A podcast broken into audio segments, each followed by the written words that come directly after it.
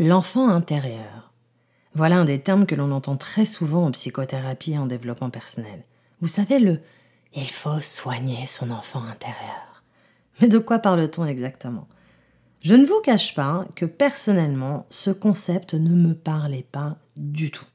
Je le mettais plutôt dans la catégorie des concepts tendances, comme celui du féminin sacré, des flammes jumelles ou du jumeau disparu. Vous savez, ces théories un peu fourre-tout qu'on nous sert à toutes les sauces et qui sont censées expliquer tous nos mots.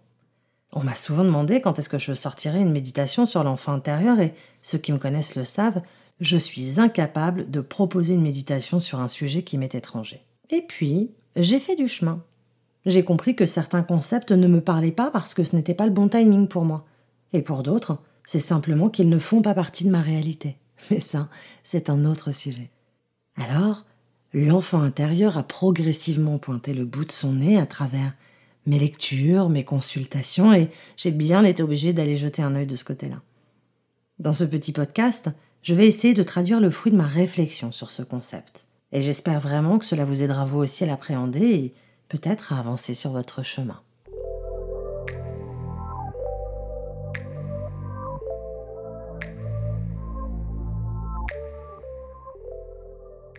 Donc l'enfant intérieur. En réalité, celui-ci doit être envisagé comme une métaphore, un symbole. Un symbole qui se compose de différentes informations stockées dans notre inconscient. Alors vous me direz, mais pourquoi aurions-nous tous inconsciemment un dossier sur l'enfant intérieur? Eh bien, parce qu'il fait partie des dossiers que nous partageons avec l'ensemble de l'humanité depuis la nuit des temps.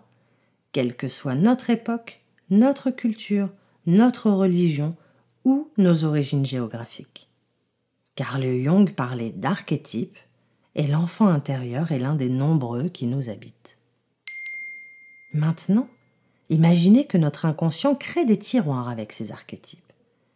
Il les remplit des informations de base sur le sujet, les informations collectives, communes à chacun, mais pas que, car l'inconscient va aussi y ajouter les informations collectées à travers notre expérience personnelle, celle de nos parents et celle de notre famille.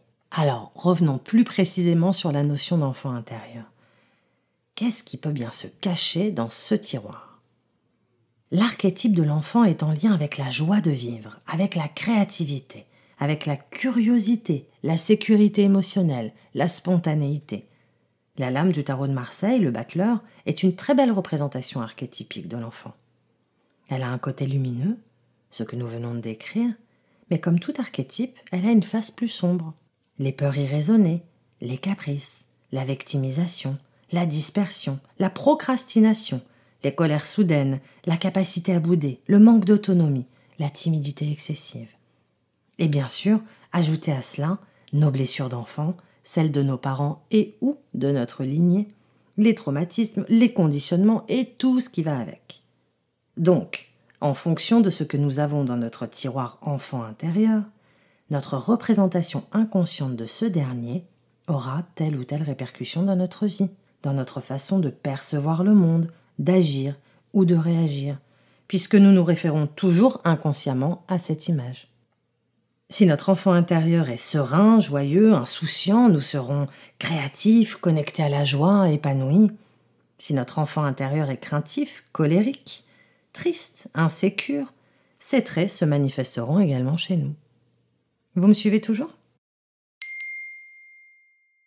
Voilà pourquoi il est très intéressant d'aller soigner son enfant intérieur. Traduction, voilà pourquoi lorsque ces problématiques se manifestent dans notre vie, il est important de chercher à comprendre ce qu'inconsciemment nous avons enregistré et qui nous pousse à activer ces levées-là plutôt que d'autres. C'est plus clair pour vous? J'espère que ce petit exposé vous aura permis de mieux comprendre cette notion d'enfant intérieur. Si vous avez envie d'aller plus loin, eh bien, je vous invite à faire la méditation que j'ai créée à cet effet, enfin, et que vous pourrez écouter très prochainement sur YouTube, Apple Podcasts, Spotify, Deezer et sur toutes les plateformes de podcast. En attendant, je vous souhaite de très belles explorations et je vous dis à très vite pour de nouveaux partages. À bientôt.